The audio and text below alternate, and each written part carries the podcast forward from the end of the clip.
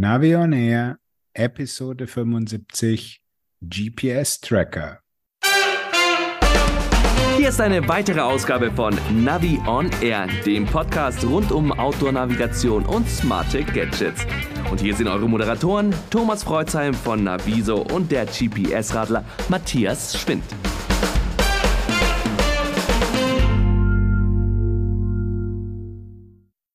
Hallo Matthias. Grüß dich, Thomas. Servus. Wirst du in diesem Moment auch schon getrackt?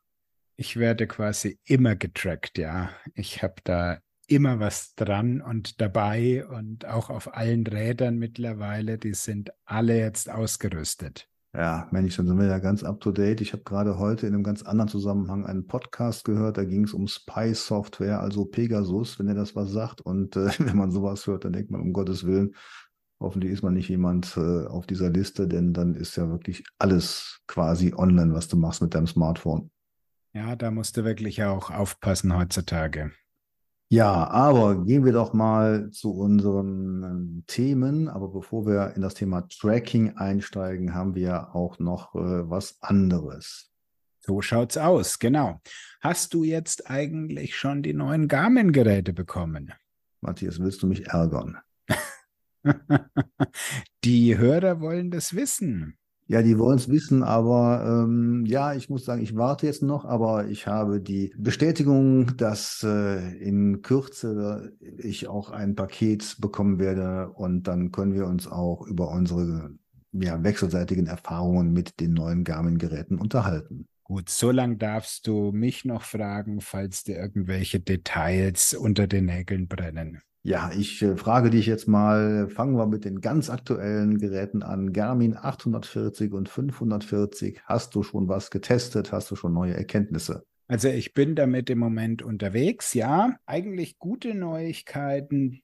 Die äh, Unterschiedlichkeit der Displays ist jetzt ein bisschen zurückgegangen, während ich ja beim 1040 und 1040 Solar wirklich ganz, ganz böse da immer in Richtung auf keinen Fall Solar geschimpft habe, weil das Display so schlecht ist. Wenn ich jetzt äh, die Geräte nebeneinander habe, ist der Unterschied nicht mehr so dramatisch. Also da haben sie anscheinend ein bisschen was verbessert. Es ist immer noch ein Ticken dunkler, das Solardisplay, aber es ist äh, nicht mehr ganz so schlimm. Und die andere Erkenntnis ist, ähm, es gibt ja jetzt auch bei dem 840er, also das traditionelle Touchgerät, gibt es jetzt zusätzlich noch die Tasten. Als Ingenieur ist mir da als erstes gleich eingefallen, ja, da haben sie bei Garmin jemanden, der in der Produktion Geld sparen will und sozusagen jetzt nur noch ein Gehäuse baut. Du brauchst dann keine zwei Gehäuse mehr und kannst immer die Tasten einbauen. Aber in der Praxis gefällt mir das schon echt ganz gut, auch mal beim 840er da mal mit einer Taste die Seiten zu wechseln. Also das ist schon ganz nett, während natürlich, wenn es dann irgendwie darum geht, die Karte zu verschieben oder gar Einstellungen zu machen, dann ist der Touchscreen durch nichts zu ersetzen. Ja, könnte ich so aus der Ferne unterstreichen, weil gerade die Kartenarbeit, da ist ein Touchscreen wirklich gut. Und ähm, klar, jetzt immer die Frage, was macht man mit den Tasten, ähm, außer ein- und ausschalten. Ähm, ja, aber Seitenwechsel. Seitenwechsel. Das ist Seitenwechsel, das ist beim auf dem Fahrrad ist das wirklich das, was ich am meisten machen muss, als irgendwie von Höhengrafik, Datenseite. Ich habe dann noch so eine Fitnessseite und dann eben auf die Karte und die Seiten eben durchzutauschen. Und das funktioniert mit den Tasten sehr angenehm. Du kennst ja mein Credo der überflüssigsten Taste. Natürlich, links unten. also, wenn mal die Rundentaste mal mit einer anderen Funktion belegen kann, dann spendiere ich äh, ein großes Eis für Garmin. Ja, und wahrscheinlich würdest du es nicht mal merken, wenn bei deinem Edge-Gerät die Rundentaste kaputt wäre, oder? Das hast du vollkommen richtig erkannt. Ich glaube, da müsste mich jemand wirklich aktiv darauf aufmerksam machen. Ja, aber das sind die Besonderheiten, nenne ich sie jetzt mal diplomatisch bei Garmin. Die Dinge, die einfach nie geändert werden. Ja. Die Rundentaste nicht belegbar, die Trackbreite nicht einstellbar, die Tracklinienfarbe nicht veränderbar das muss anscheinend so sein. Ja, aber ansonsten klappen die Dinger ja eigentlich ganz gut. Also wenn ich jetzt so an meinen letzten äh, Test mit dem Edge Explore 2 denke, das war eigentlich ganz okay. Und Frage nochmal zu den beiden Geräten. Kannst du schon was in Sachen äh, Akkulaufzeit sagen? Nein, da kann ich noch nichts wirklich dazu beitragen. Was ist da mit den beiden anderen Geräten, die ich noch nicht habe? Litrex SE und Garmin 67? Für den 67er kommt, je nachdem, wann du das jetzt hörst, äh, ist das Video schon da raus oder es wird dann kurz danach ähm, erscheinen. Also es gibt da das ausführlich, ich glaube 20 Minuten sind es jetzt geworden, ein Testvideo über den GPS Map 67. Dürfen wir ein bisschen spoilern, weil die spannendste Frage war ja für mich persönlich zumindest, äh, hält der wirklich äh, diese Akkulaufzeit durch, die angegeben ist? Boah, ganz schwer das Thema. Ich meine, wir reden hier von, wie viel waren es, glaube ich, 180 Stunden, also siebeneinhalb Tagen. Und also durchgehend siebeneinhalb Tage mal 24 Stunden und so lang fahre ich dann doch eher selten Rad. Ich habe es so auf meinen Standardeinstellungen gemacht und das ist, damit ich am Fahrrad was erkennen kann. Also Display immer eingeschaltet, Hintergrundbeleuchtung so 40 Prozent. Ich will bei der Genauigkeit das dann auch wissen. Also das heißt Vollgas, alles, was das System hergibt. Und wenn ich den dann so gefahren bin, hochgerechnet habe oder auf der Fensterbank liegen habe lassen, dann bin ich so auf drei Tage gekommen, also sprich 72 Stunden. Ja, und das reicht ja auch schon ziemlich gut. Ob es jetzt 72 Stunden sind oder 140 Stunden, wäre mir jetzt auch egal. Da ist irgendwann mal um, eine Stromdose in Sicht oder aber eben du bist in der Wüste unterwegs, dann hast du ganz andere Probleme halt. Aber so ist äh, es die meisten unserer Nutzer, die sind, glaube ich, ganz zufrieden, wenn das Ding über den Tag hält oder vielleicht zwei Tage hält und dann ist gut. Und wenn man sich wirklich mal überlegt, äh, 72 Stunden, das heißt, wenn du zehn Tage am Tag im Sattel sitzt, kommst du eine ganze Woche durch. Ja, ja, also ich habe es ja auch gemacht, ähm, letztens beim ähm, Edge 1040 Solar und ich war wirklich fünf Tage lang unterwegs. Äh, das eben nicht jetzt von morgens früh, vom ersten Sonnenschein bis zum Sonnenuntergang, sondern eben wie man so fährt, macht auch Pause und so weiter. Und am fünften Tag musste ich dann das Ding aufladen. Das war für mich schon prima. Aber ja, ob man es wirklich braucht, ist die Frage. Aber ist immerhin toll und lässt hoffen, beispielsweise auch bei den anderen Garmin-Produkten, wo man aus meiner Sicht noch ein bisschen Akkukapazität ähm, oder Akkulaufzeit äh, zulegen könnte, beispielsweise bei den Radargeräten. Aber ich kann noch was äh, aus einer anderen Produktecke dazu beitragen. Ich war nämlich gerade mal mit dem ähm, Brighton Rider S800 unterwegs und das Ding hast du ja noch nicht. Mach, Richtig. Matthias, ne? Ja. Jawohl. Ich habe ja. kein Backerl aus Taiwan bekommen. So, und äh, na, ich habe mir gedacht, so Brighton Rider, das ist ja in Deutschland eher so relativ unbekannt, ne? Und äh, vielleicht so ein Herz für die Nischenprodukte. Ich finde das Ding wirklich gut, das ist ziemlich leicht. Ähm, es wird jetzt kein ausführlicher Testbericht, was ich jetzt hier be berichte, aber was ich schon auffällig fand, ist, dass das Ding wirklich in der Tat eine lange Akkulaufzeit hat. Ich war mit dem Ding gestern mit dem Mountainbike äh, über 50 Kilometer unterwegs, ein paar Stunden lang.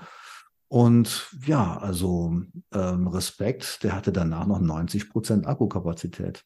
Wow. Also wir reden hier von einem vollfarbigen Bildschirm mit Karte. Ja. Wie groß? Drei Zoll, dreieinhalb, drei? In der Kante. Ich müsste jetzt lügen, vielleicht ein bisschen weniger, aber in der 3 Zoll Kategorie. In der 3 Zoll Liga, okay.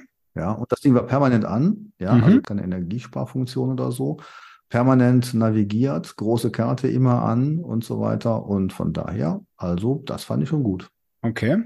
Abbiegehinweise, ja, nein. Die ganze Navigation geht bei dem Rider S800 etwas anders. Da musst du ja ein Smartphone zunehmen. Der ist sowieso mehr auf die Kooperation mit dem Smartphone angewiesen, hat auch nicht so eine intuitive ähm, GPX-Verwaltung, wie das andere Geräte haben. Da sage ich aber später noch was zu. Von daher habe ich jetzt nur ähm, einen Track drauf gespielt, bin dem nachgefahren und ähm, habe einfach mal gesehen, wie lang läuft er, wie, wie präzise ist er. Und was ich sagen muss, Die Auswertung äh, zeigt, dass das Ding zum Beispiel eine Ecke präziser ist als der Garmin Edge Explore. Allerdings, ich habe jetzt gerade die 1er-Version da eingesetzt, aber auch wiederum im Wald gab es dann auch ein paar Strecken, wo er dann abwich. Also es ist jetzt nicht so das super präzise Gerät in allen Lauf Lebenslagen. Ähm, dazu werde ich aber später dann noch was sagen. Okay. Aber erstes Fazit, Akkulaufzeit war gut, Ablesbarkeit war auch sehr gut und von daher ähm, hat er mich schon mal positiv überrascht. Na, das klingt doch ordentlich. Aber da wäre natürlich mal wirklich äh, spannend zu erfahren, wie kriegen die das hin immer mit ihren Akkulaufzeiten? Lässt da sich einer mal in die Karten gucken, warum er das? Also wird einfach der Akku immer größer oder die Software sparsamer oder woran liegt's? Ja, also ich habe bei Garmin gefragt. Journalisten können ja auch mal einfach nachfragen. Und dann hat man. Ja, Fragen geht immer. Die Frage ist, kriegst du eine Antwort? Ja, ich, ich bekam auch eine Antwort in der Tat und auch direkt umgehend halt. Ähm, es liegt laut Garmin am aktuellen Chipsatz. Okay, also Sie haben den neuen Chipsatz, wo ich ja auch vermutet habe, dass Sie da was haben, weil ja jetzt plötzlich noch der, die Baidu-Unterstützung dazu kam. Das ist aber schon extrem spannend, dass du nur über so einen Chipsatz so viel Strom sparen kannst. Ja, wobei bei Chipsatz kann man ja auch sagen, es ist eben die ganze Recheneinheit und nicht nur der Empfangschip. Ja, das haben Natürlich. wir jetzt äh, nicht so aufgedröselt. Ähm, denn eigentlich müsste man ja sagen, aus der Erfahrung früher, bei zusätzlichen Satellitensystemen ist dann doch mit mehr Verbrauch zu rechnen, rein theoretisch. Da muss ja mehr gerechnet werden. Wer, wer kommt da rein an Empfang? Wen wählt man da aus? Ob das jetzt wirklich viel bringt oder viel ausmacht, ist die Frage. Aus meiner Beobachtung war das eigentlich nicht so wirklich entscheidend. Also auch früher schon nicht, ob jetzt ein Gerät nur GPS hatte oder auch äh, GLONASS dazu oder was auch immer. Aber dass wir jetzt Geräte haben, die jetzt wirklich so sparsam geworden sind, das ist ja schon klasse. Ja, absolut. Und wirklich ähm, hauptsächlich durch dieses Thema Chipsatz, weil ähm, ich habe ja immer noch im Hinterkopf, dass der größte Stromverbraucher das Display ist. Ja, geht mir genauso. Und ich glaube, da liegen wir auch nach wie vor nicht so ganz falsch. Aber ohne zu spekulieren, ich versuche es jetzt auch mal rauszufinden und äh, wie es mit der Akkulaufzeit in der Praxis ist, äh, war schon gut, deine Ergebnisse zu kennen. Und ich glaube auch nicht, dass wir uns da um die letzten Prozente streiten werden, sondern dass wir froh sind, dass wir jetzt einfach in der Praxis Geräte haben, die lange genug durchhalten und das, und das ist ja entscheidend, einfach so ein gutes Äquivalent bieten zur Smartphone-Nutzung und wo man wirklich damit gutem Gewissen sagen kann, wenn du so ein GPS-Gerät am Lenker hast, dann brauchst du dir keine Sorgen zu machen, dass das Ding den Tag durchhält. Genau. Und das andere ist, ich habe auch noch so viel Reserve drin, dass wenn in vielleicht drei Jahren der Akku irgendwie mal 10, 20 Prozent an Leistung eingebüßt hat, dass dann immer noch eine vernünftige Laufzeit da ist. Weil mhm. das ist ja immer der, die große Angst vieler Nutzer und die dann sofort äh, schreien, nein, ich will nicht den fest eingebauten Akku, ich will meine Mignon-Zellen vom alten 66 ST behalten, weil ja, die kann ich eben leicht erneuern. Mhm. Gut, beim Smartphone hat man sich inzwischen ja dran gewöhnt, dass es dann kaum noch Alternativen gibt. Gut, es gibt Smartphones mit Wechselakku, aber das ist ja auch eher die Ausnahme und äh, ich glaube im GPS Handgerätebereich wird es irgendwann mal ähnlich werden. Richtig, wobei da ist halt ganz wichtig, dass man im Hinterkopf hält, so ein Lithium-Ionen-Akku hat eine gewisse Menge an Ladezyklen. Die ist technisch einfach mal, sage ich jetzt, festgelegt. Und dein Smartphone lädst du jede Nacht auf. Das heißt, du verbrennst nahezu jede Nacht einen Ladezyklus. Und so ein äh, Navigationsgerät ist, ob das jetzt ein Edge oder ein GPS-Map ist, den wirst du ja wohl nicht jede Nacht laden, weil du ihn nicht ähm, an 365 Tagen im Jahr im Einsatz hast. Und insofern ist die Menge an Ladezyklen, die dir der Akku bietet, hält einfach viel mehr Jahre. Der hält so lange, dass wir dann, äh, ja, wer weiß, wo unser Podcast dann stehen wird, wenn die ersten Geräte der aktuellen Generation ausfallen. Egal. Spekulation. Matthias, Lass uns doch mal auf unser Hauptthema kommen, mhm. nämlich ähm, das Thema Tracker. Und Tracker heißt ja ein Modul, womit man oder eine Technologie, womit man ein anderes ähm, ja, Gerät oder einen Menschen oder ein Tier oder was auch immer verfolgen kann, was irgendwelche Signale sendet, wo die Ortung des Objektes, des der Person da damit übertragen wird. So, und da gibt es ja verschiedene Sachen. Du hast einen Bericht darüber geschrieben, hast du mir mal erzählt. Genau. Ich habe da mal einen größeren Test für die Bike-Bild machen dürfen und habe da verschiedenste Tracker für das Fahrrad mal genauer mir angeguckt. Also da geht es eben darum, ähm, Klassiker, dein Fahrrad wird gestohlen und jetzt ähm, geht es darum, das wiederzufinden. Und wie gut sind die Systeme und welche Unterschiede gibt es? Sind das nur Systeme für E-Bikes? Gehen sie für jedes Fahrrad und so weiter und so fort? Also, und wir reden auch nicht, äh, das war eben so ein bisschen vergangenheitsbezogen, wir reden auch nicht über einen alten Test, sondern einen ganz aktuellen Test, der jetzt gerade äh, in einem Printmedium äh, zu erwerben ist, richtig? So ist es. Also, ähm, ich glaube, vor zwei oder drei Wochen kam das Heft 2 2023 von der Bikebild raus. Und ähm, da ist dieser Test drinnen und die Tests selber fanden so Mitte Februar bis Ende März statt. Also wir sind schon da sehr aktueller Stand. Sehr gut. Das heißt also, mach mal einen kurzen Überblick. Was hast du getestet? Es geht um das Thema Diebstahl, wenn ich das recht verstanden habe. Und äh, wer waren deine Kandidaten und wie hast du getestet?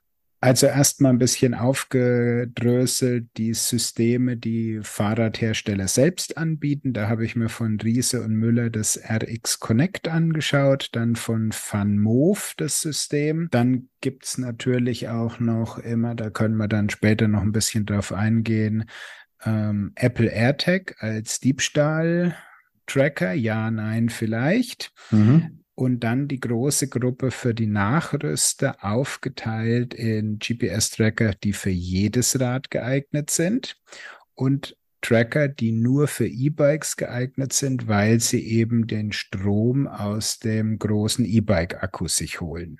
Was ja sowieso so ein ähm, generelles Problem ist. Das ist richtig. Ähm, Stromversorgung ist bei dem ganzen Thema die Achillesferse. Gut, willst du noch sagen, welche Produkte du jetzt bei den Trackern für jedes Rad hast und bei den E-Bikes? Also bei den für jedes Rad hatte ich den iLocket GPS-Variante, den Bike Finder oder in Deutschland Fahrrad finden genannt, dann von Alterlock das System und den Nock Scout. Bei den E-Bikes habe ich mir die Platzhirsche It's My Bike und PowUnity Bike Tracker angeguckt oder Bike Tracks heißt er genau und dann dieses äh, Bosch eigene Connect-Modul. Okay, so. Jetzt haben wir natürlich nicht alle Zeit der Welt, um alles im Einzelnen äh, zu präsentieren. Kannst du uns ein paar Leiterkenntnisse vermitteln? Eine Sache haben wir ja schon angesprochen, die Stromversorgung. Also wer kommt damit am besten klar? Aber Vielleicht am Anfang mal, wie gut funktionieren die eigentlich? In der Bewegung den Dieb noch zu erkennen, ist teilweise schwierig, weil für diese lange Akkulaufzeit senden die sehr selten nur teilweise ihre Position.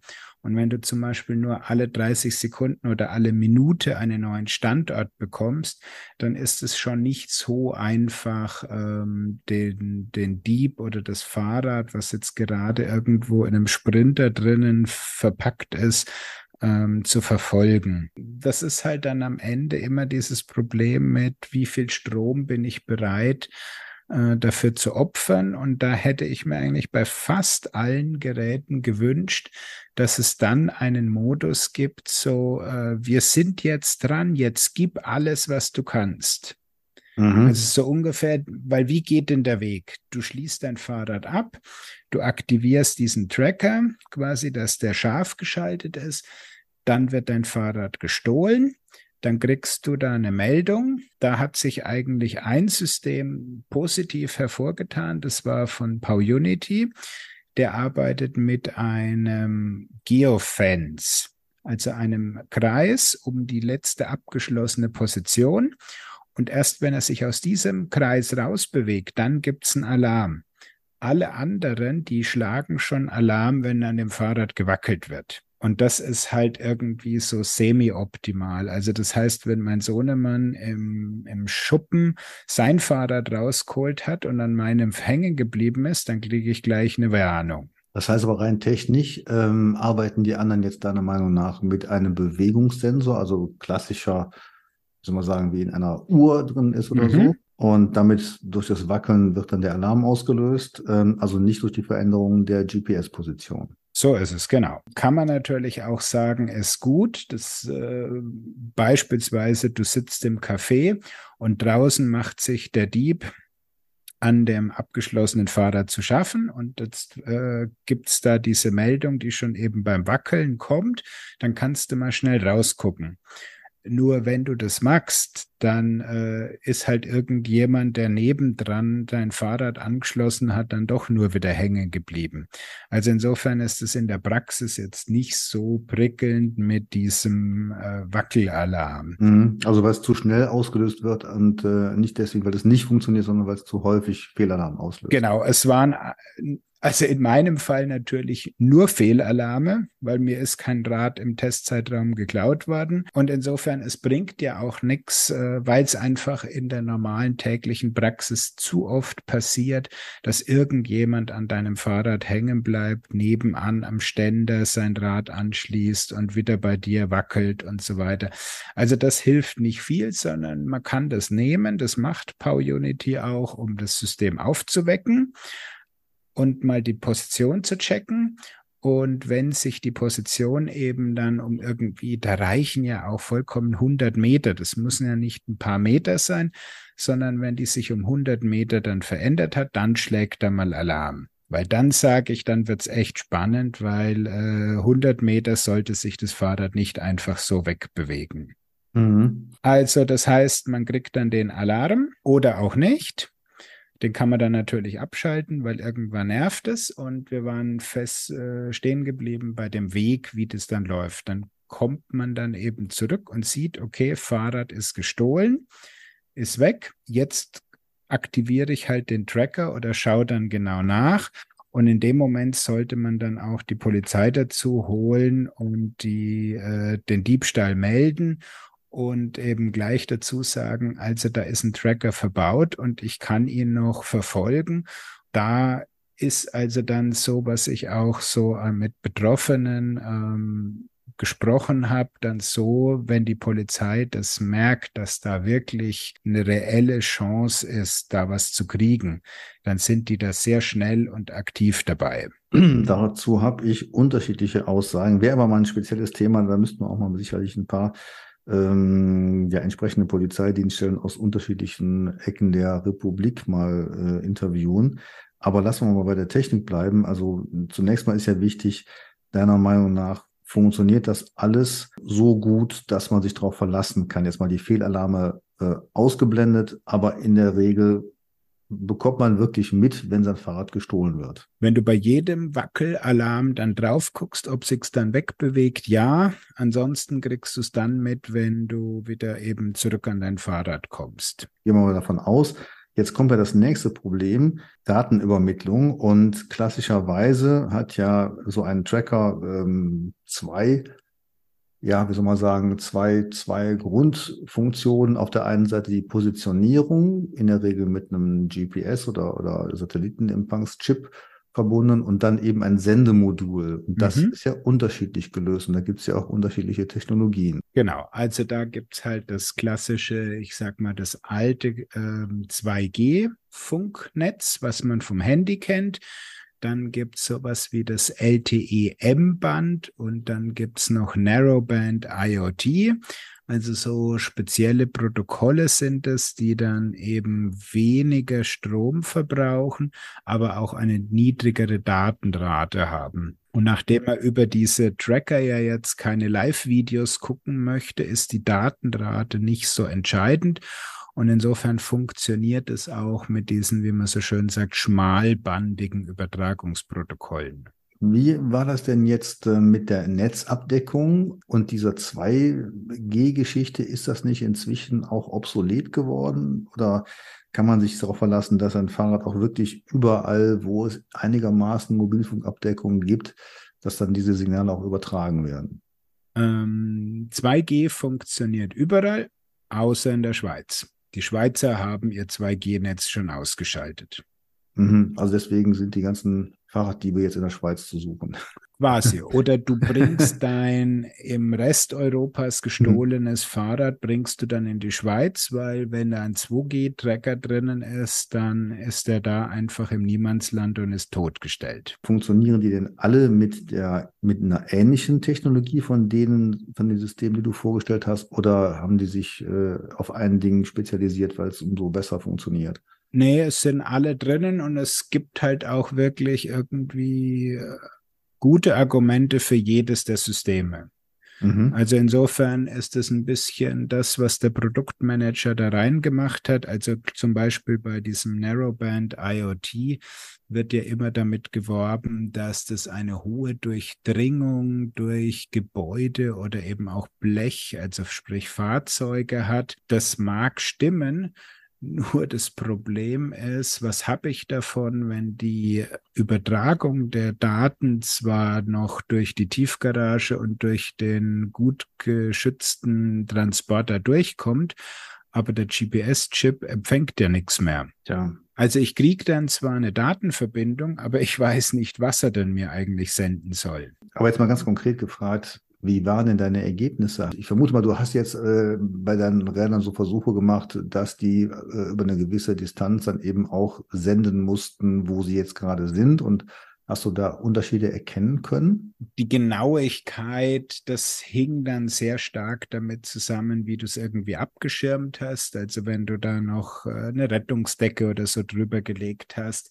ähm, da kommt dann aber eher so, aber das, das passt eigentlich schon, weil ich meine, äh, du brauchst da keine Zentimeter genaue Ortung. Was sehr positiv war, ist, wenn irgendwelche Geräte wirklich dann die Trackpunkte auch zu einer Linie verbunden haben weil dann hast du eben sehen können, in welche Richtung bewegt er sich. Und dann konntest du vielleicht so sagen, okay, logisch bewegt es sich in die Richtung. Und dann kannst du also, das habe ich bei einem Mal gemacht, da hat ein Kumpel dann das Fahrrad quasi geklaut.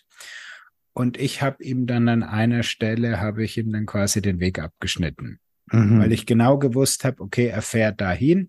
Und wenn du halt bei anderen Systemen einfach nur immer einzelne Punkte kriegst, dann musst du die im Kopf verbinden zu einer Linie. Und da tut man sich ganz schnell ganz schön schwer, äh, da irgendwie eine Linie zusammenzukriegen. Also das hätte ich jetzt nicht gedacht, dass Geräte oder Anzeigegeräte also anderes zeigen als eine Linie. So kenne ich es eigentlich nur. Damit sind wir schon quasi bei der nächsten Komponente, nämlich wie wird das visualisiert? Und ähm, wir haben jetzt noch gar nicht darüber geredet, dass man eigentlich ja auch ein Smartphone braucht, wenn man so ein System einsetzt, damit man eben auch sieht und mitbekommt, dass sein Fahrrad geklaut wurde. Genau, also App ist absolut zwingend. Einmal zum Einrichten von dem Ganzen, dann für die Meldung, dass eben das Rad bewegt oder gestohlen wurde und dann eben, um zu sehen, wo Six Grad befindet und äh, in welche Richtung Six bewegt. Und entweder man ist dann vielleicht schon bei der Polizeidienststelle oder man gibt eben diese Veränderungen der Polizei telefonisch durch, dass dies dann per Funk an den Streifenwagen weiterleiten können. Ja, jetzt haben wir über die Grundsatztechnologie gesprochen. Wie sieht das denn jetzt in der Praxis aus, wenn das wenn ich dich richtig verstanden habe, klappt das ja soweit ganz gut, auch trotz unterschiedlicher Technologien halt. Mhm. Aber wo sind jetzt die praktischen Unterschiede und ähm, was würdest du jetzt eigentlich dann wirklich empfehlen? Gerade bei den Systemen, die nicht fürs E-Bike gemacht sind, ist wirklich der neuralgische Punkt der Akku. Da sagen zwar dann einige, sie halten so und so viele Monate, Wochen oder was auch immer. Das ist halt immer ein bisschen mit Vorsicht zu genießen, weil was bringt es dir, wenn das Gerät fünf Monate durchhält, wo es vielleicht vielleicht realistisch vier Monate sind und nach dreieinhalb Monaten ohne Laden äh, wird dann das Fahrrad gestohlen. Ja, dann habe ich nur noch ganz, ganz wenig Akku. Also das heißt, ich muss verdammt schnell sein, um dann den Dieb zu finden. Also man sollte diese Akkulaufzeiten einfach nicht ausreizen bis zum Ende. Hast du denn da jetzt einen Kandidaten mit einer sehr hohen Energieeffizienz? Bei den Trackern im Fahrrad muss man sagen, ist da das Bosch eigene System super, weil der ist so tief ins System eingebunden. Äh, der kennt halt das Protokoll und der kann das System so weit aufwecken, das Fahrradsystem, dass ihm der Akku noch was gibt während alle anderen Nachrüstsysteme, die hängen irgendwo am Lichtport oder am Zubehörport und die können ihren Pufferakku nur dann laden, wenn auch wirklich das Fahrrad gefahren wird. Ah, das ist ja auch interessant. Ich wäre jetzt davon ausgegangen, dass beim, bei einem E-Bike mit Akku äh, das gar kein Problem ist, aber wie du dann schon sagst, ist es wohl doch ein Problem, weil der Akku muss auch seinen Strom weitergeben können als Modul. So ist es genau, weil wenn du dein Fahrrad ausschaltest, dann kommt aus dem Akku für Zubehörverbraucher einfach nichts mehr raus.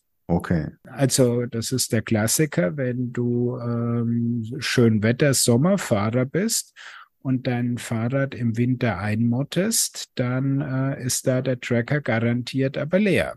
Ja. Bis zum nächsten Frühjahr. Und bei den Trackern, die jetzt für die normalen Fahrräder getestet wurden, was ist jetzt da das beste System in Sachen Durchhaltevermögen? Also da hat mir eigentlich der Bike Finder sehr gut gefallen. Der hält ausreichend gut durch. Ähm, das Schöne ist, der wird ja im Lenker befestigt und das ist so eine wackelige Wurst, kann man schon sagen. Also das sind die einzelnen Zellen vom Akku, die sind so locker hintereinander, dass der eben auch in eine Biegung von einem Rennradlenker reinpasst. Also äh, du kannst da etwa acht Wochen rechnen bei dem Bike Finder. Wie gesagt, man sollte es nicht übertreiben, weil nach siebeneinhalb Wochen hast du halt quasi keine Zeit mehr, dann äh, den Dieb zu finden. Aber die geben dann doch auch hoffentlich aktiv Nachricht, äh, beispielsweise über eine Smartphone-Nachricht, dass der Akku jetzt so langsam nachzuladen ist, oder? Das geben sie ja. Das tun sie, wenn sie wieder mal aktiv werden. Also wenn du ihn wirklich im Keller eingemottet hast, den Winter über, dann glaube ich, kriegst du keine Meldung. Ich fand ja das System, was ich immer noch nutze, ähm, von den Grundprinzipien sehr gut, nämlich von Velocate. Ähm, da gibt es ja schon lange die Technologie, dass man ein Rücklicht kauft und in dem Rücklicht, was äh, einem sehr häufig verkauften Rücklicht eben äh, optisch äh, angeglichen ist oder in dessen Gehäuse verbaut ist, das weiß ich nicht, nicht so genau. Es ist genau dasselbe. Es ist genau dasselbe. Da ist jedenfalls dann das äh, Tracker-Modul drin. Und ähm, das Geschickte ist, dass das eben mit der Lichtanlage verbaut ist. Also in dem Fall für ganz normale Räder. Und natürlich muss man ab und zu auch mal dann den Strom da auch aktivieren, aber sozusagen eben im Bewusstsein, dass es schon eines der ersten Systeme war, ist die Lösung gar nicht schlecht. Und das Ding arbeitet übrigens auch zusätzlich zum GPS-Modul mit einem Bluetooth-Modul. Das heißt also, da ist die Möglichkeit schon vorhanden, dass es irgendwo auch innerhalb eines Gebäudes geortet werden kann, wenn man nicht zu weit weg ist. Das ist ja der andere große Punkt, was eben dieser AirTag von Apple, dieser ja eigentlich ja gedacht dafür, dass du verlorene Gegenstände wiederfindest. Und die wurden halt ganz schnell als Fahrradtracker erkannt. Und da gibt's dann auch ganz, ganz viele Zubehörhersteller, die dann clevere oder auch nicht so clevere Verstecke fürs Fahrrad gebaut haben. Also auch da habe ich mir mal zwei angeguckt. Das eine ist, äh, wie man den AirTag in der Klingel versteckt und das andere, wie man ihn unter einem Flaschenhalter noch positionieren kann. Mhm. Die fand ich ganz gut. Ähm, AirTag hat natürlich den Charme, das Ding kostet nur 35 Euro und an laufenden Kosten hast du genau einmal im Jahr eine neue Knopfzelle, die vielleicht einen Euro kostet. Es ist ja eigentlich kein aktives Tracking-System im klassischen Sinne, sondern es funktioniert ja nur im äh, Apple Cosmos halt durch dieses System äh, Apple Find My, heißt es, glaube ich. Genau. Und ähm, dann äh, ist es ja so, dass äh, wenn man unterwegs ist und sein Gerät als vermisst meldet, dass man dann von den anderen Apple-Nutzern dann mitbekommt, aha, ich habe das Ding jetzt geortet und äh, schickt dann irgendwie eine Nachricht. So, glaube ich, geht das, oder?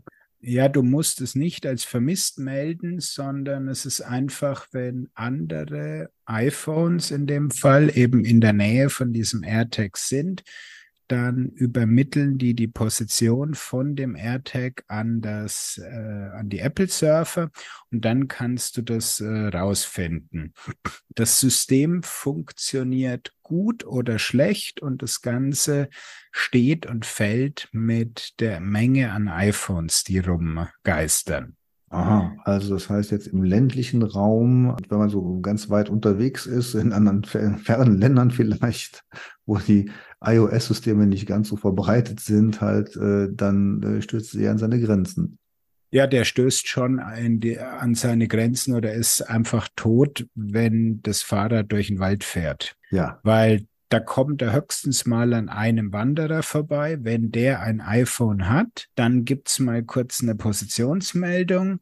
Wenn du alleine durch den Wald fährst, äh, habe ich auch getestet, dann, dann sieht man da gar nichts. Aber ich muss doch das Ding aktiv als äh, aufzufinden melden, sonst äh, kriege ich auch dauernd Alarme, wenn irgendeiner mit so einem Ding an mir vorbeikommt. Du meinst jetzt als äh, du als iPhone-Nutzer? Ja. Nee, das passiert alles im Hintergrund unbemerkt und meines Wissens kannst du es auch als iPhone-Besitzer nicht verhindern, dass du Teil dieses Tracker-Netzwerks bist. Worauf ich hinaus will, ist, wenn dein Rad jetzt nicht geklaut wird, das heißt, du fährst jetzt mit diesem Tracker rum, mhm der andere, der dir begegnet, jetzt der Hinweis, ist geklaut oder ist nicht geklaut oder kriegt er einfach nur den Hinweis, da ist ein Tracker irgendwo unterwegs? Der andere kriegt gar nichts davon mit. Und wie kriege ich dann mit, dass das Ding wirklich jetzt äh, im Cloud-Zustand ist? Ähm, wenn du merkst, mein Fahrrad ist geklaut, dann gucke ich in die Wo ist App, heißt die im deutschen iPhone, und dann sehe ich, wo sich dieser AirTag äh, eben gerade rumtreibt. Also das heißt, das Ding sagt, sagt, permanent, wo meine Geräte sind. Meine, genau. Normalerweise war es ja sozusagen für die Geldbörse, für den Koffer gedacht und so. Und das Ding sagt permanent auf meinem iPhone, wo ist jetzt mein Gerät? So ist es, genau. Also wenn du die App öffnest, dann kannst du aktiv nachfragen, wo, wo es jetzt gerade ist. Du kannst da so ein bisschen was mit äh, Geofans machen und wenn du zum Beispiel das irgendwie sagst, dass du das nie äh, verlieren möchtest, dann macht er dich darauf aufmerksam, dass du gerade ohne das Teil unterwegs bist. Und da gibt es so ein paar Möglichkeiten. Aber im Prinzip ist es so, wenn dein Fahrrad gestohlen wird, dann öffnest du diese ähm, App auf deinem iPhone und dann siehst du, wo das ist. Und das hängt eben daran, ähm, ja, wie vielen iPhones dieses gestohlene Fahrrad begegnet. Kannst du denn auch feststellen, wo das mal gewesen ist? Also kriegst du sozusagen auch Meldungen aus der Vergangenheit mit? Äh, nein, nee, habe ich keine Dinge gesehen, dass Aha. man da irgendwie eine Historie ähm, nachvollziehen konnte. Also wenn das Ding jetzt irgendwo gestern mal in Paris äh, ermittelt wurde, aber jetzt dann äh, woanders außerhalb in, von Paris ist, im Wald, dann äh, kriegst du es gar nicht mit, dass es auch mal in Paris gewesen ist. Du kriegst, glaube ich, die letzte bekannte Position. Ah, also doch eine Historie. Ja, aber nicht in Form von einer Tracklinie, sondern eine letzte bekannte Position als Einzelposition. Mhm. Und nur die letzte dann. Genau. Ah ja, okay. Ja, also summa summarum, das Ding hat ja wirklich Furore gemacht äh, oder macht's immer noch. Äh, ich habe so, ein, so, ein, so eine, diese Klingellösung mal auf der Messe in Essen von einem Kollegen, ähm, also von einem Hersteller quasi, dann mal gezeigt, so ein Rad einfach an die Bühne gestellt und da gucken schon einige Leute drauf. Das fanden die interessant. Ja, das schon. Ich meine, man muss jetzt noch eines sagen, und das ist äh, das ganz große Problem. Apple möchte auf keinen Fall dem Stalking ausgesetzt werden, dem Vorwurf, dass sie Stalking betreiben. Weil du könntest natürlich so einen AirTag deiner verflossenen Freundin in die Handtasche oder unters Auto kleben und könntest sie dann verfolgen. Ja.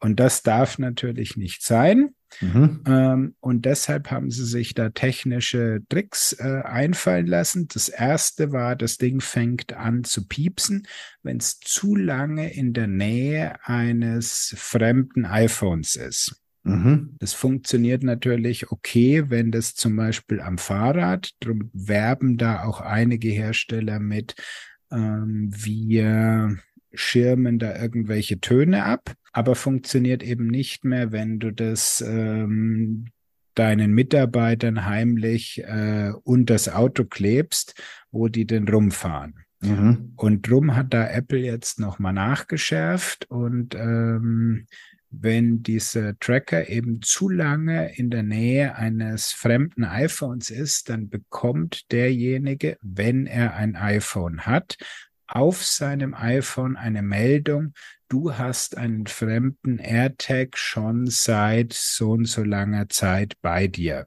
Hast du dir, also sie machen das ganz mhm. nett, mhm. sie fragen dann, da kommt dann so eine Frage, hast du dir was ausgeliehen? Sehr schön, ja. Und dann kannst du sagen eben nein und dann hilft er dir auch, diesen fremden Tracker zu finden und äh, zu eliminieren. Oh, das ist, das ist ja schon James Bond so. Ja, genau. Er sagt dir wirklich, er gibt dir eine Anleitung, wie du den äh, stilllegst. Also das heißt einfach aufmachen und Akku raus oder die Batterie rausnehmen. Okay, ja. Mhm. Und das ist natürlich das Problem. Also auch das habe ich getestet, habe mir da von einem Bekannten einen AirTag besorgt und bin damit mal rumgefahren mit einem iPhone ähm, und habe geguckt, wann das dann, äh, wann die Meldung kam. Äh, draußen in der Natur hat es ganz schön lang gedauert. Mhm. Ganz schnell geht es, wenn ich in meine Homezone gekommen bin, also zu mir nach Hause. Dann hat er gemerkt, okay, jetzt ist dieser fremde AirTag, der ist schon eine Zeit lang bei dir.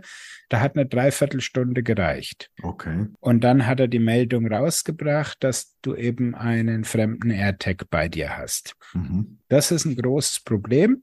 Und da gibt's dann die recht clevere Firma Nock aus Australien. Und die hat dieses AirTag-Prinzip fürs Fahrrad als Diebstahltracker optimiert. Und da gibt's eben keine Stalking-Warnung. Das heißt, was haben die gemacht? Es können ja auch andere Geräte dieses äh, Find My Network nutzen, aber eben nicht mit dem Stalking.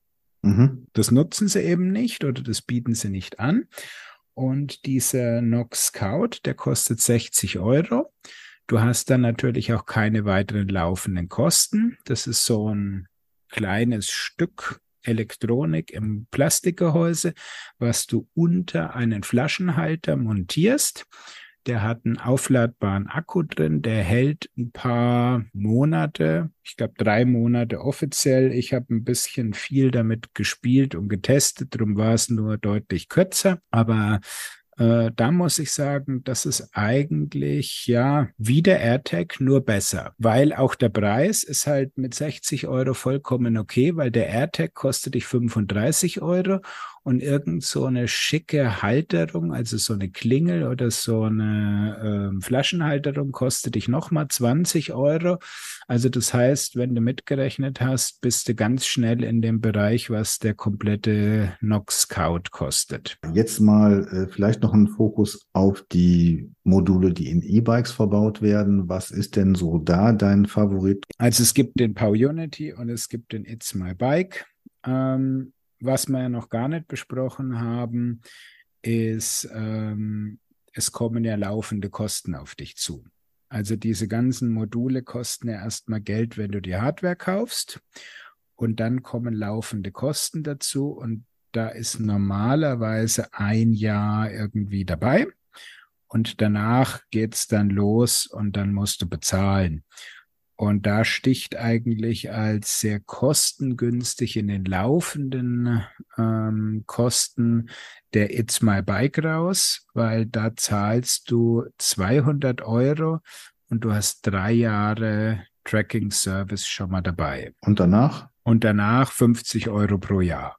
Okay. Das ist so der normale Bereich. Also der der Pau Unity, der will 40 Euro pro Jahr, hat aber nur ein Jahr inklusive. Modul kostet auch 200 Euro. Da kann man dann immer so überlegen, in welche Richtung möchte man sich da eher bewegen. Da ist doch mein altes System äh, eigentlich ganz aktuell. Ich habe jetzt gar keine, ich, ich glaube, das gibt es schon gar nicht mehr, aber die hatten sogar einen Lifetime-Tarif.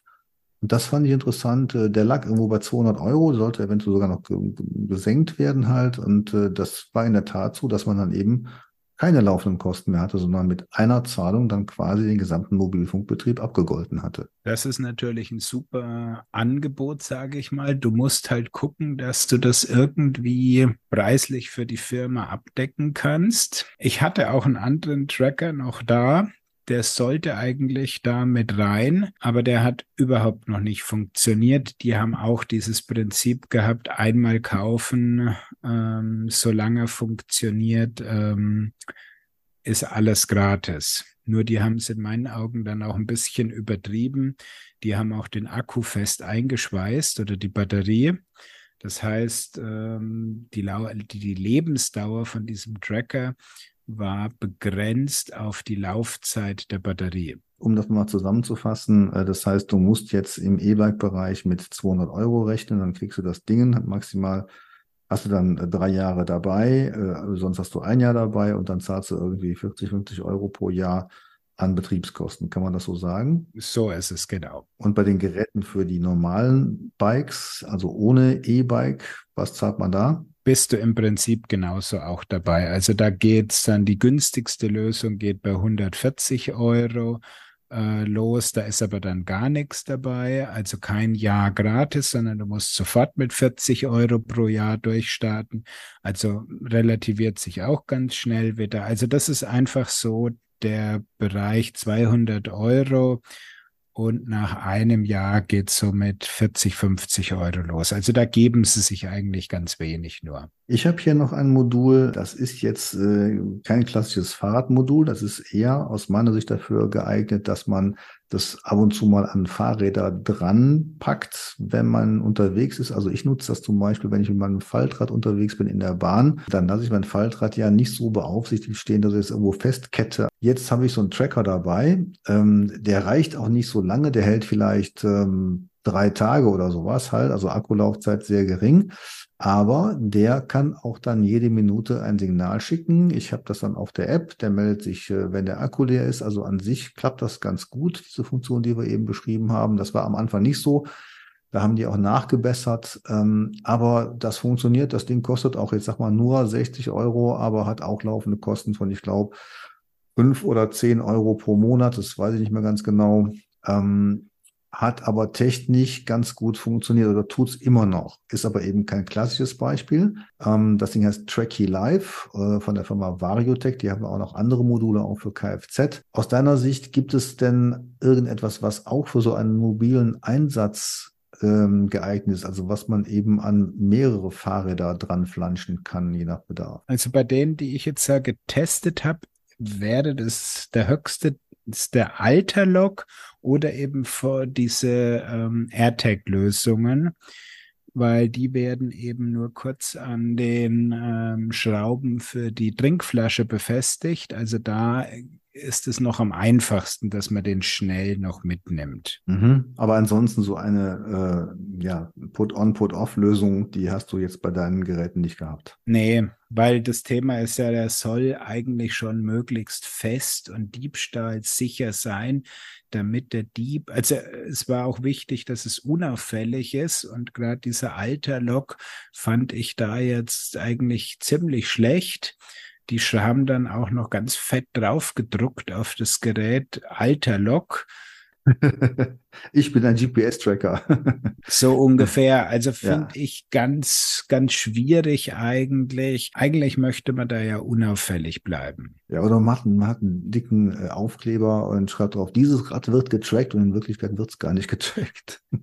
da kenne ich einige, die das machen. Also das kann man alles so und wenn wir jetzt mal langsam Richtung Fazit kommen, je mehr ich mich damit beschäftigt habe, desto eher frage ich mich, willst du das wirklich haben? Mhm. Bist du da bereit dafür, diesen Akku da eigentlich permanent zu pflegen? Also hängst du wirklich so an genau diesem Fahrrad? Oder ist nicht vielleicht doch die bessere und komfortablere Lösung. Du schließt eine Fahrradversicherung ab, Also ich meine, wir, glaube ich, müssen nicht drum diskutieren, dass ein Tracker nicht das Anschließen mit einem guten Schloss verhindert. Das ist schon klar, ja. Genau. Also das heißt, du schließt das Fahrrad gut an und wenn es geklaut wird, dann springt die Versicherung ein. Ja, aber Matthias, wenn du ein tolles Rad hast, was du über die Jahre liebst und, und was dir immer lieber wird, ähm, dann bist du schon froh, wenn du genau das Rad wiederkriegst. Das ist dann auch nicht zu ersetzen durch ein neues Rad, selbst wenn die Versicherung alles übernimmt. Also das kann ich schon gut verstehen. Und natürlich auch so der Zeiteffekt, äh, wenn du gerade siehst, das Ding wird irgendwie entwendet, du kannst es sofort wiederkriegen, dann ist es ja auch gut und dann macht es eben relativ wenig Ärger. Also das verstehe ich schon gut und ich wäre schon froh, einfach zu wissen, ähm, das Ding kann ich wiederfinden, wenn ich es will. Also ich glaube, ich würde mir das jetzt auch äh, äh, überlegen, wenn ich die Alternative hätte, ein Rad ohne oder mit Tracker, dann würde ich es mit Tracker nehmen. Ja, ich glaube, das ist ganz viel diese persönliche Einstellung, wie du gesagt hast. Hängst du so an genau diesem Rad? Möchtest du wirklich dieses Rad wieder haben? Bist du bereit, die ganze Technik da zu pflegen und den, die, die Geschichte zu machen? Und das eine äh, war ja dann auch das Thema, was ich da in der Recherche drauf gestoßen bin. Da hat einer eben beides gehabt, einen Tracker und eine Versicherung. Sein Fahrrad wurde gestohlen. Er war ganz happy. Ich konnte es ja verfolgen und die Diebe waren verdammt flott und waren schnell in der Tschechei. Und die tschechische Polizei hat die auch hops genommen. Das Fahrrad steht jetzt im Keller in einer tschechischen Polizeidienststelle, weil es dort als Beweismittel gelagert wird die Versicherung sagt, ja, nee, du kriegst von uns kein Geld, weil das Fahrrad ist ja eigentlich nicht gestohlen. Das ist ja noch da. Aber die Polizei rückt es nicht raus, solange bis der Fall abgeschlossen ist. Und jetzt hast du halt so richtig verloren. Ja, das stimmt schon. Aber ich hoffe mal, das nicht, ist jetzt nicht der, der Normalfall, sondern ähm, dass es eben anderweitig gelöst wird. Ja.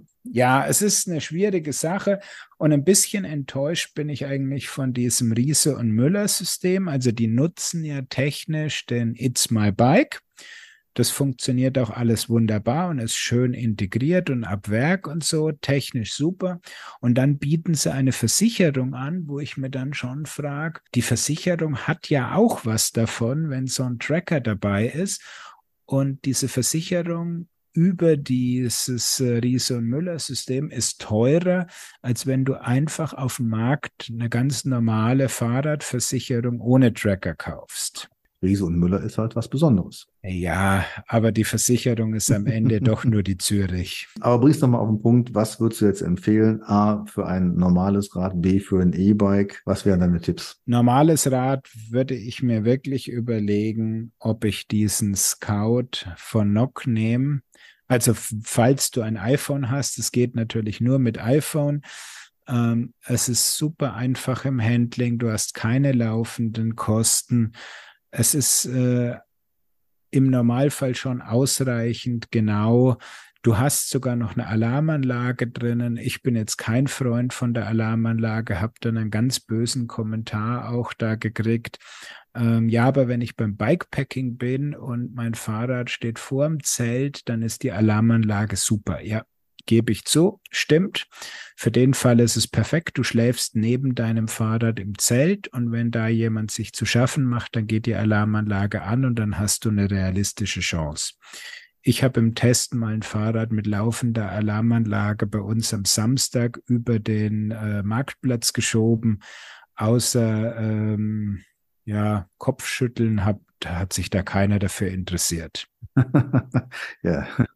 Okay. Alarmanlage äh, kannst du vergessen. Es interessiert keinen. Ja, aber wir waren noch bei den Tipps jetzt außerhalb der iPhone-Welt. Ich mache jetzt den dezenten Bogen und gehe rüber zu den äh, Systemen fürs E-Bike. ja, der PowUnity gefällt mir da schon sehr gut. Mhm. Ähm, ist auch das Thema, der hat ja den Akku, sein Pufferakku getrennt. Auch da wieder schließt sich jetzt der Bogen ganz zum Anfang unserer Episode. Möchte ich einen Wechselakku oder möchte ich einen fest eingebauten Akku? Und so ein Tracker kann ja schon ein paar Jahre dann irgendwie mal überleben. Da kann ich eben bei diesem PowerUnity-System mir einfach bei denen einen ähm, Ersatzakku kaufen und tauscht den einfach aus. Bei allen anderen sind die Akkus fest im Gerät eingebaut und da habe ich keine Chance daran zu kommen.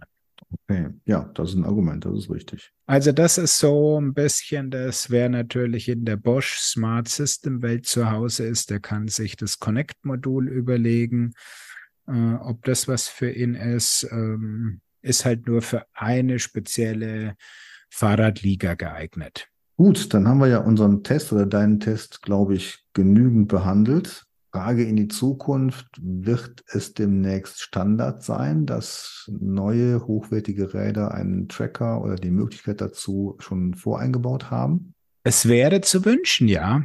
Also ich meine, ich habe ja da dieses eine Fahrrad, das Fun Move, hatte ich ja im Test. Das ist ja quasi ja ein rollendes Fornox. Das ist ja nur dafür gebaut, dass es äh, nicht gestohlen wird. Das hat schon verdammt gut funktioniert. Mhm. Also das ist schon ein schlüssiges Konzept und es ist alles so tief und so fest integriert in dieses ganze Fahrrad, dass du als Dieb da echt keine Lust hast, da noch irgendwie das Modul zu suchen und zu entfernen, weil was du natürlich da auch immer in den Kommentaren liest, ja, diese Tracker sind ja in zehn Minuten rausgebaut. Muss man ein bisschen relativieren, finde ich. Natürlich sind sie rausgebaut, aber wer weiß denn, welchen du eingebaut hast und wo er genau sitzt? Gut, das könnte man sich ja wahrscheinlich im Internet erfragen, sage ich jetzt mal so. Aber vielleicht gibt es auch da so ein paar Fake-Strategien, dass man vielleicht sagt, okay, ich habe jetzt drei Dinger hier irgendwo und eins davon ist der Tracker oder sowas, weiß ich nicht. Wir sind gesponnen. Ähm, aber andersrum, wenn man jetzt sagt, Van Moof als, als Premium-Marke im E-Bike-Bereich, da weiß ich, das Ding ist gut geschützt. Das ist ja schon dann eine Strategie, um auch äh, Fahrraddiebe davon abzuhalten. Absolut. Also die sind wirklich ähm, extrem darauf aus. Die haben ja auch keine Standardteile. Also da hast du auch keine Lust, dass du irgendwie sagst, beim Mountainbike könnte ich mir überlegen, ich klaue ja nur die Gabel weil so eine schöne Fox äh, Factory 38er Gabel, die kostet ja schon Tausender. Also das rentiert sich ja schon, wenn ich nur die Gabel da rausschraube und die klau. Bei einem Van Moof ist es vollkommen uninteressant, weil die haben eigentlich keine Standardteile drin, die ich irgendwo in einem anderen Fahrrad wieder verwenden kann. Also man merkt da schon, das ganze Rad ist einfach dafür gebaut, dass es nicht geklaut wird. Ja, Matthias, jetzt haben wir lange und viel darüber gesprochen, aber ich fand es jetzt äh, super interessant und, und auch in die Tiefe gehend. Mhm. Wollen wir noch was ergänzen, dazufügen? Nee, mich würde eher mal interessieren, was denn die Hörer davon halten. Also ich tendiere ja jetzt schon, wie ihr vielleicht äh, am Schluss rausgehört habt, statt hier diese Techniklösung aufzufahren, ähm, einfach jedes Jahr irgendwie 150 Euro an die Versicherung zu überweisen und damit äh, muss ich mich um nichts mehr kümmern bis zu dem Moment, wenn es geklaut wurde. Wie steht ihr dazu? Ist es für euch wichtig, dass ihr euer Fahrrad wieder kriegt, dass ihr mit so einem Tracker arbeitet? Vertraut ihr nur aufs Schloss und sagt, äh, wenn ich irgendwie zehn Jahre ohne Diebstahl durchkomme, dann ist die Versicherungsprämie gleich einem neuen Fahrrad? Oder also da wird mich mal ein bisschen so die, ja, die Meinung aus der Community interessieren. Ja, und das könnt ihr uns dann auch schreiben an die bekannten Adressen die ganzen Hinweise finden sich natürlich auch in den Show Notes und äh, damit sind wir ja schon dann fast beim Schluss unseres Podcasts diesmal. So ist es genau. Und ich glaube auch, das wird jetzt der letzte Podcast vor den E-Bike Days München. Drum darf ich an der Stelle dann doch noch mal ein bisschen Werbung machen. Also wer persönlich mich mal sprechen möchte, kennenlernen möchte, der kann gerne vom 19. bis zum 21. Mai, also das ist das äh, Christi Himmelfahrt Wochenende, das verlängerte München Olympiapark. Ich werde die ganze Zeit, also alle drei Tage bei Rose Bikes am Stand sein und habe da meinen Beratungstisch dann dabei. Also alle hin und äh, fragen, bis Matthias äh, anfängt zu rauchen. genau. Ja. So können wir das gerne machen. Da gibt es bestimmt auch ein GPS-Radler-Magazin dann äh, zum Mitnehmen. Aber sicher gibt es da gratis am Stand zum Abholen. Gut, Matthias, dann sind wir die, diesmal damit durch. Lange Folge, aber eben auch gehaltvoll. Genau. Du hast ich das Schlusswort. Ich hoffe, es hat euch ein bisschen Spaß gemacht, weitergeholfen, für Klarheit gesorgt.